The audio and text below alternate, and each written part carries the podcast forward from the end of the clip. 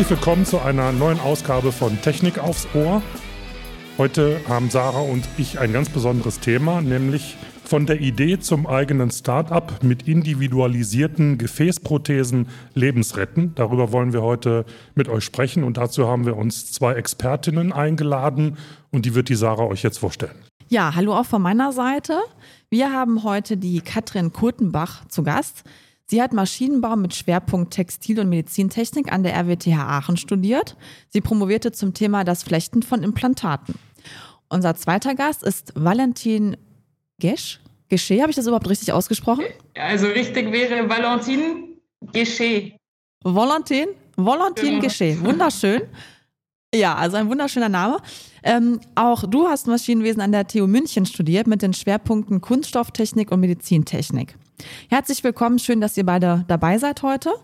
Und wir würden gerne erstmal von euch so ein bisschen erfahren, wie seid ihr eigentlich zu der Idee gekommen, ausgerechnet diesen Bereich zu gründen? Was war die Motivation dahinter? Und ich habe auch gelesen, dass ja schon mit, mit 14 Jahren bei dir, Valentin, ähm, ja die Idee äh, schon da war, der Wunsch zu gründen, was ich mit 14 Jahren auch wirklich schon abgefahren finde, muss ich sagen. Also mit 14 habe ich daran nicht gedacht.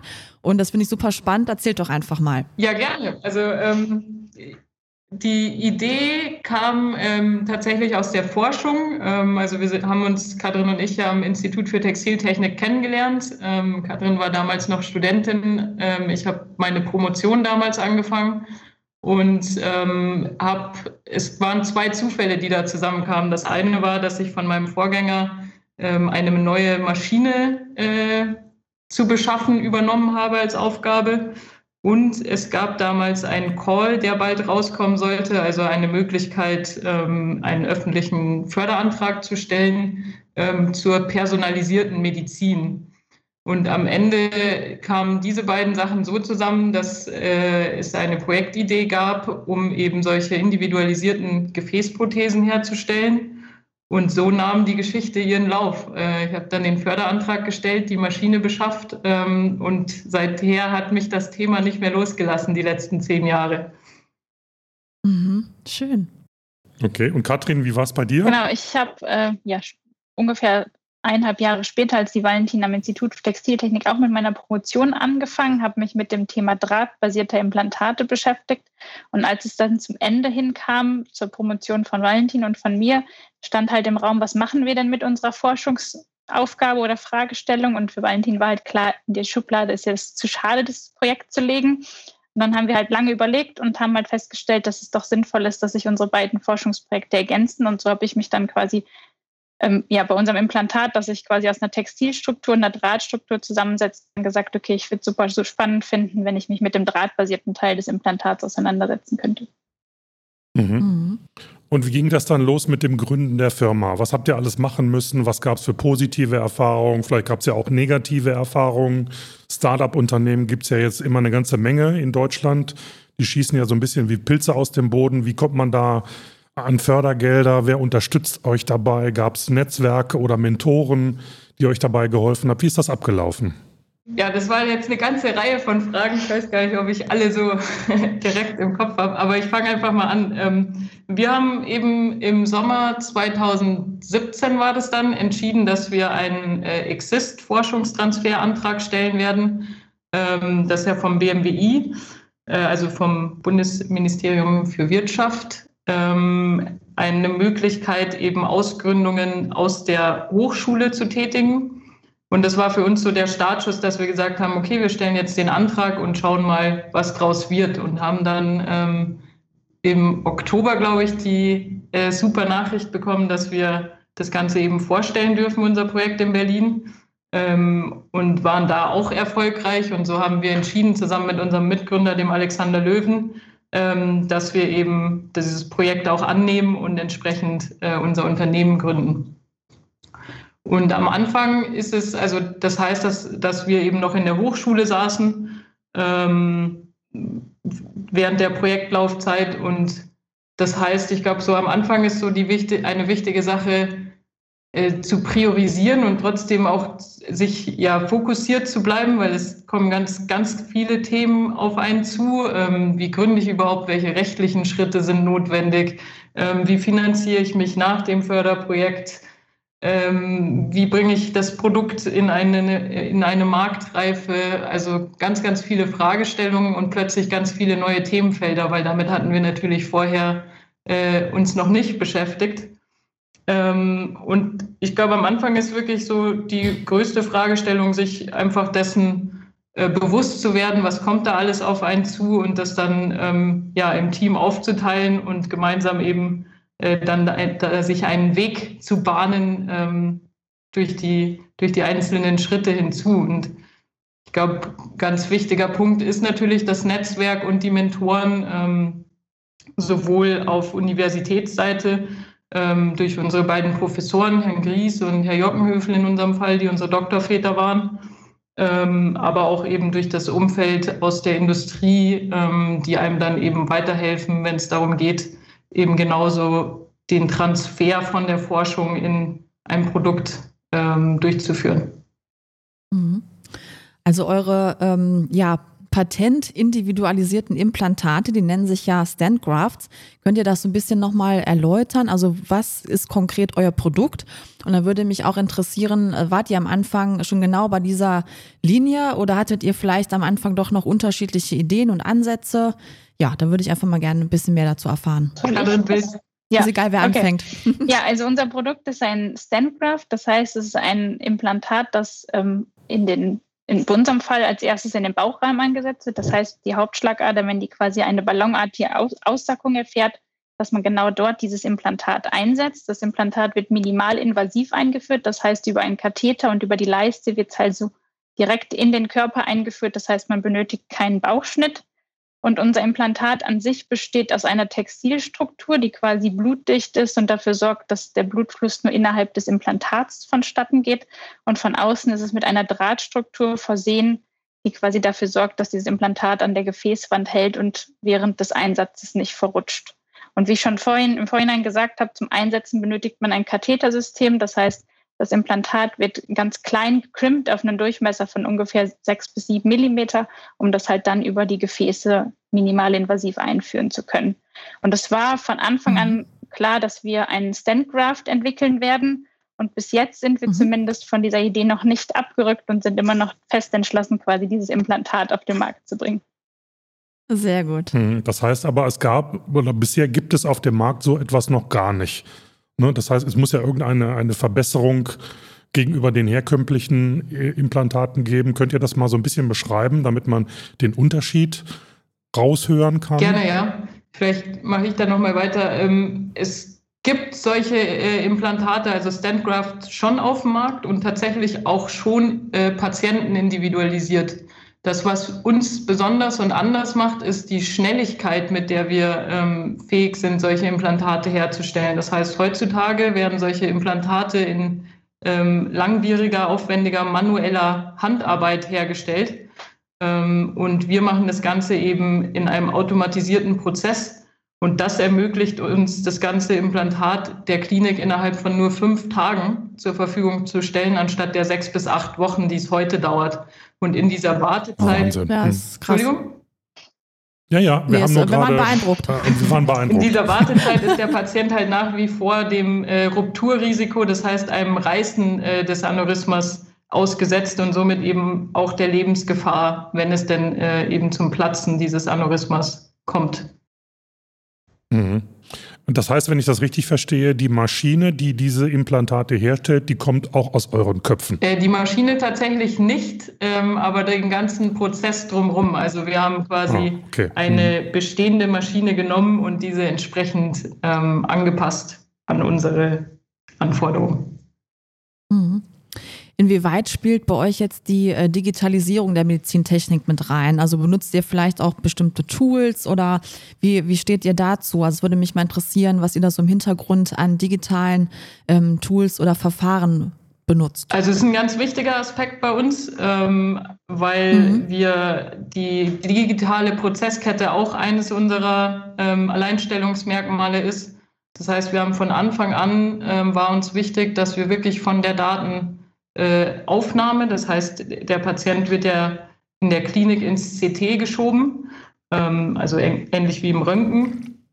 äh, wird da eben durchleuchtet. Und äh, von dieser Bilddatenaufnahme bis zum fertigen Implantat haben wir eben eine digitale Prozesskette.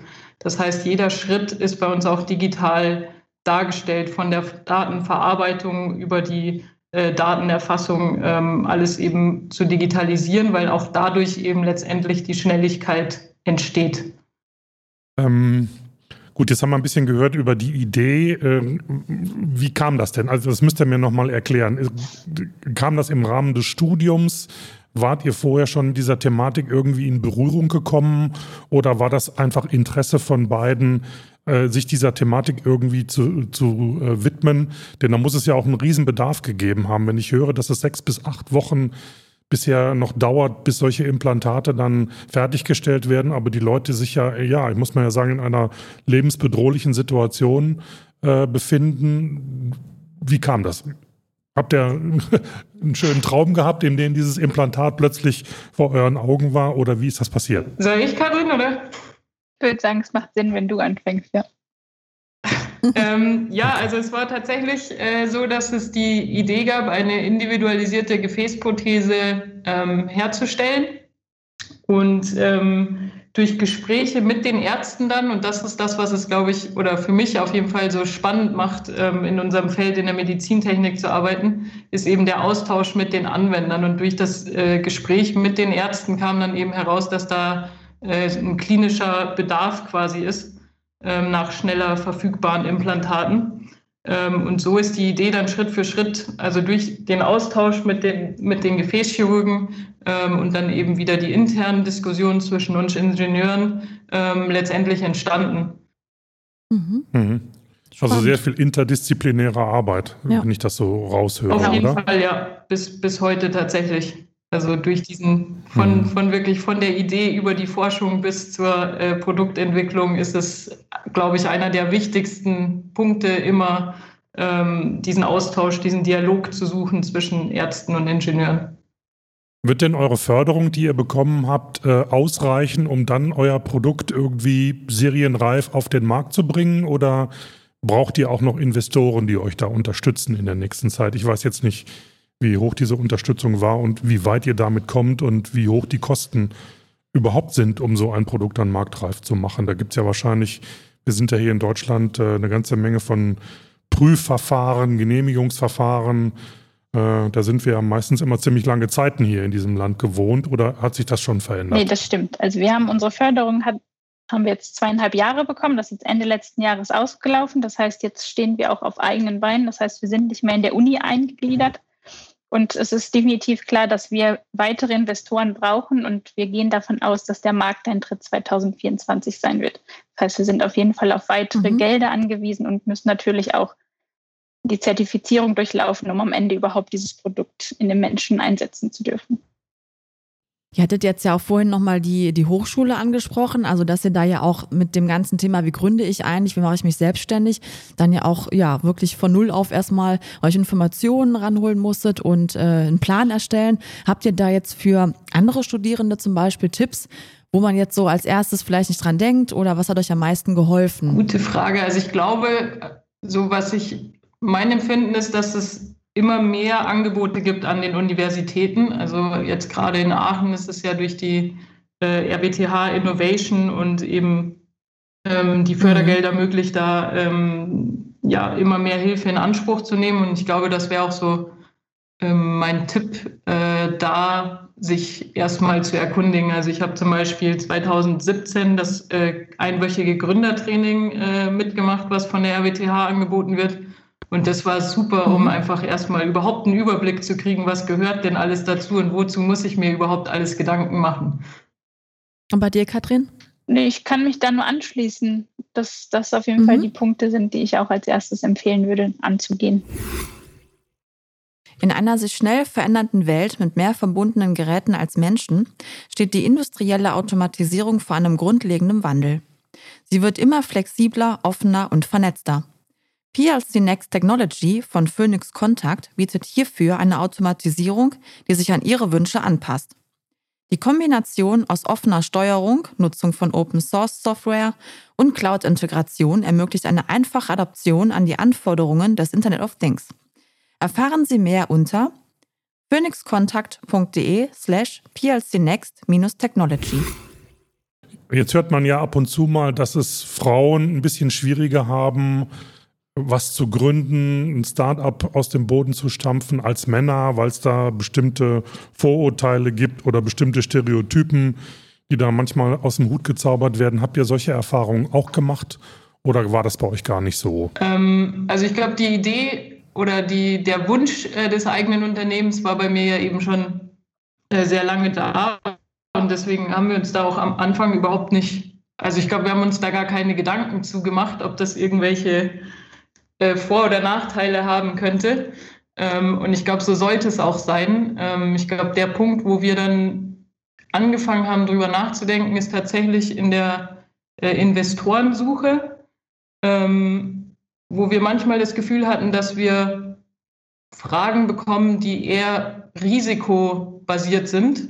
Also klappt das denn überhaupt? Und ja, aber da, also das ist ja schon mit einem sehr hohen Risiko verbunden und, ähm, und von anderen Investoren dann viel mehr nach unseren Chancen oder wo wir, wie unsere Vision ist, ähm, aussieht. Und da haben wir für uns gemerkt, man reagiert oder man antwortet natürlich auch je nachdem, wie die Frage ist. Und ähm, da haben wir uns angefangen dafür zu interessieren und dann auch gesehen, dass das tatsächlich ähm, ein Problem ist, was es äh, gibt bei der Finanzierungssuche, ähm, dass Frauen eben eher risikobasierte Fragen bekommen und Männer eher nach den Visionen gefragt werden. Ich glaube, ähm, der erste Punkt ist erstmal, sich dessen bewusst zu werden ähm, und dann geschickt äh, die Frage selber oder die Antwort selber dann äh, so umlenken, dass man wieder in den Bereich kommt, ähm, der zumindest uns mehr liegt, nämlich über die Chance und über die Vision zu sprechen. Ja, finde ich auf jeden Fall einen interessanten Einblick, wie so eure persönlichen Erfahrungen sind. Ich denke, dass da auch wirklich ganz unterschiedliche und individuelle ähm, Erfahrungen einfach auch dann eine Rolle spielen. Ähm, ich würde jetzt noch mal gerne so ein bisschen auf eure Ziele zu sprechen kommen. Also eben fiel ja schon, dass 2024 so der Markteintritt jetzt geplant sei. Wie sieht jetzt der, der weitere Weg bis dahin aus? Also was kommen jetzt so konkret noch für Meilensteine? Wie wird jetzt weiter quasi an dem Produkt noch gefeilt vielleicht auch? Also ja, wir haben das Ziel, dass wir quasi bis Ende des Jahres unser Produkt entwickelt haben und das quasi dann ähm, ja, final entwickelt ist und wir quasi die großen Entwicklungsschritte abgeschlossen haben, um dann quasi in einer präklinischen Studie zeigen zu können, dass unser Produkt funktioniert und dann anschließend 2023 in die klinische Studie zu gehen, um dann halt Mitte 24 sagen zu können, das ist unser mhm. gezielter Markteintritt. Also es ist noch ein langer Weg, noch mit vielen Schritten und vielen Risiken verbunden, aber wir sind sehr optimistisch, mhm. dass das noch ähm, in einem Zeitrahmen liegt, der auch machbar ist. Ja, sind, sind denn und aus dem Bereich der Medizintechnik schon Unternehmen auf euch zugekommen, die von eurer Erfindung erfahren haben und die sagen, hey, das ist eine super Sache, die beiden, die wollen wir in irgendeiner Form unterstützen? Oder ist der Weg im Moment noch der andere, dass ihr auf die Unternehmen zugehen müsst, um zu sagen, Leute, wir haben hier eine super Erfindung gemacht. Wie wär's? Wie sieht es denn in einem Moment aktuell aus? Das ist ja immer so die Frage, was äh, ähm, wann der richtige Zeitpunkt ist. Ähm, und äh, für uns ist es so, dass wir eher eigentlich momentan versuchen, unterm Radar zu fliegen. Ähm, ähm, einfach um, um das Ganze eben wirklich fertig zu entwickeln ähm, und da eher mit den Anwendern sprechen. Das heißt, die Ärzte natürlich frühzeitig mit an Bord nehmen, um nicht am Bedarf und an deren Bedürfnissen vorbeizuentwickeln. Das ist ganz, ganz wichtig. Aber Unternehmen ist eher so, ähm, dass wir die halt als spätere potenzielle Käufer natürlich sehen ähm, uns aber da bewusst momentan noch zurückhalten mit der Ansprache, weil wir sagen, wir wollen erstmal natürlich das für uns und entsprechend ähm, ja, unserer Werte und unserer ähm, eigenen Vorstellungen quasi entwickeln und somit eben erstmal den Unternehmenswert letztendlich auch generieren. Hm, da höre ich so ein bisschen raus, wir wollen nicht fremdbestimmt werden durch irgendwelche kommerziellen Interessen von irgendwelchen Unternehmen. Kann das sein? Äh, das kann sehr gut sein, ja. Also ich glaube, da ist schon, ich glaube, da ist schon natürlich eine, eine gewisse Portion Idealismus äh, sicher dahinter, aber ja. trotzdem mhm. auch ähm, realistisch zu sein und zu wissen, dass es definitiv einen Zeitpunkt geben wird, ähm, an dem wir dann auch Unterstützung ähm, von größeren Playern am Markt brauchen werden. Sind das denn auch so, ja, sag ich mal, so ein ultimativer Tipp, den ihr auch anderen an die Hand geben würdet, die jetzt sagen, ich habe auch irgendwie eine Erfindung im Kopf. Was sind da so eure Tipps, die ihr vielleicht jetzt mal so in drei bis fünf Punkten knackig mal runter erzählen könntet, damit unsere Hörerinnen und Hörer da noch was für sich mitnehmen können? Äh, ja, gute Frage. Knackig in fünf Punkten. Ähm, können auch drei oder vier sein, können aber auch mehr sein. Drei bis fünf, ja. genau. ähm, nee, erzählt einfach mal. Also ich glaube, ein der wichtigste Punkt ist, ist der zu ermitteln, ist da ein Bedarf? Also diese sogenannte äh, Product Market Fit ist das, was ich tue, auch wirklich ähm, was, was Kunden kaufen wollen. Ähm, das ist jetzt in dem, also das wollte ich gerade sagen, das ist in der Medizintechnik einfacher, stimmt aber nicht. Ich glaube, auch da gibt es äh, Punkte oder auch da kann es schnell passieren, dass man zu sehr ähm, im Elfenbeinturm bleibt und, ähm, äh, und dann ein Produkt entwickelt, was vielleicht nicht genau das ist, was die Ärzte haben wollten. Also ich glaube, der Austausch mit den Kunden von frühzeitig, äh, das ist so der, der, der höchste Tipp. Ähm, mhm. Und dann ja eben das, was ich angesprochen habe, Fokus äh, versus äh, es wird ganz viel kommen, was man nebenbei so machen kann oder und ich glaube, das ist einer der wichtigen Punkte, sich auch zu fokussieren und äh, da dran zu bleiben an der eigentlichen Aufgabe. Also nicht verzetteln in irgendwas. Den mhm. Spaß mhm. nicht zu verlieren, weil es ist nicht immer alles nur rosig, sondern äh, quasi dran ja, zu bleiben und äh, zu wissen, es kommen auch wieder schöne Phasen, in denen man sich erfreuen kann, aber es gibt auch tiefe Täler. Genau, und ich glaube, dass das dazu noch vielleicht direkt anschließend ähm, seine Erfolge auch zu feiern. Ähm, das ist ein Tipp, den uns ein, ein Investor äh, mal gegeben hat und ähm, der, der, wir, glaube ich, auch eine Zeit gebraucht haben, das zu verstehen, aber das ist ganz wichtig. Also sich dann auch mal, wenn, wenn Erfolge kommen, auch kleine Erfolge, ähm, die wahrzunehmen und auch wirklich im Team äh, gemeinsam zu feiern. Das ist ganz wichtig. Hm. Ich glaube, das trägt auch so zur Eigenmotivation bei. Ne? Total, ne? ja. Um mal, genau, um auch mal schwierigere Zeiten besser zu ertragen, genau. glaube ich. Ja, Sehr wichtig. Ja. Mhm. Jetzt mal so ein kleiner Schnitt, aber auch nicht wirklicher Schnitt. Ähm, ab wann habt ihr denn so diesen Erfindergeist bei euch entdeckt? Ab wann ging es denn los? Also bei dir, äh, Valentina, habe ich gelesen, schon in frühester Jugend hast du dich mit Dingen beschäftigt, die in irgendeiner Form was mit Erfinden zu tun hatten. Ähm, vielleicht könnt ihr da mal so ein bisschen aus dem Nähkästchen plaudern, weil ihr das erste Mal so dieses Erfindergehen bei euch gespürt habt. Ähm, ja, also tatsächlich der Erfindergeist weiß ich gar nicht, ob der so weit zurückgeht. Also was ich mit 14, 15 wusste oder, oder geträumt habe, ist ein eigenes Unternehmen ähm, aufzubauen. Das war so eher der Traum. Ähm, der Erfindergeist, ich glaube, das kam tatsächlich bei mir eher relativ spät. Ich würde sogar sagen, wirklich erst während der Promotion. Also auch während dem Studium würde ich nicht sagen, dass ich jetzt so das Erfindergehen hatte. Es kam tatsächlich mehr aus der Forschung, also dieser Wissensdurst und ähm, ja, die, die, der Antrieb bei mir ist wirklich so, besser zu verstehen, wie ein technisches ähm, Produkt mit dem Körper interagiert und wie ich eben am Ende Ersatzteile für den menschlichen Körper bauen kann. Das ist bei mir so der Antrieb. Mhm. Bei mir muss ich sagen, also ich habe lange überhaupt gar nicht darüber nachgedacht, in ein Startup oder in die Selbstständigkeit zu gehen. Für mich war eigentlich nach der Promotion klar, dass ich in ein Unternehmen gehen werde, was ich auch getan habe nach der Promotion. Da fünf Monate war und relativ schnell feststellen musste, dass es nicht das ist, was ich mir vorgestellt habe, beziehungsweise die Freiheiten, die man am Institut genossen hat, die Fragestellungen, die man selber spannend fand, weiter zu verfolgen und da halt in die Tiefe zu gehen, im Unternehmen doch von äußeren Rahmenbedingungen ähm, ja, nicht so gegeben sind. Und deswegen bin ich ja dann, als die Bewilligung eigentlich schon da war, zurückgekommen, habe gesagt, ich könnte es mir super vorstellen, das in der Industrie zu kippen und quasi die Vision des eigenen Startups aufzubauen, mitzugehen. Und dann äh, ja, war das quasi für mich so eine Erkenntnis, wo ich dachte, das sind doch Freiräume, die man so in dem, im Industriealltag nicht zwingend finden wird. Dass es nicht ausgeschlossen ist, aber zumindest mhm. in meinem Werdegang nicht so gegeben war. Und deswegen würde ich gar nicht sagen, dass ich so den Erfindergeist hatte, sondern so eins zum anderen kam und ich quasi diesen Weg dann eingeschlagen habe. Okay. Ja, ich hätte jetzt noch äh, eine letzte Frage, Marco. Eine vorletzte. Ich, ich habe vorletzte, auch noch eine. Okay, dann haben wir beide noch eine letzte Frage.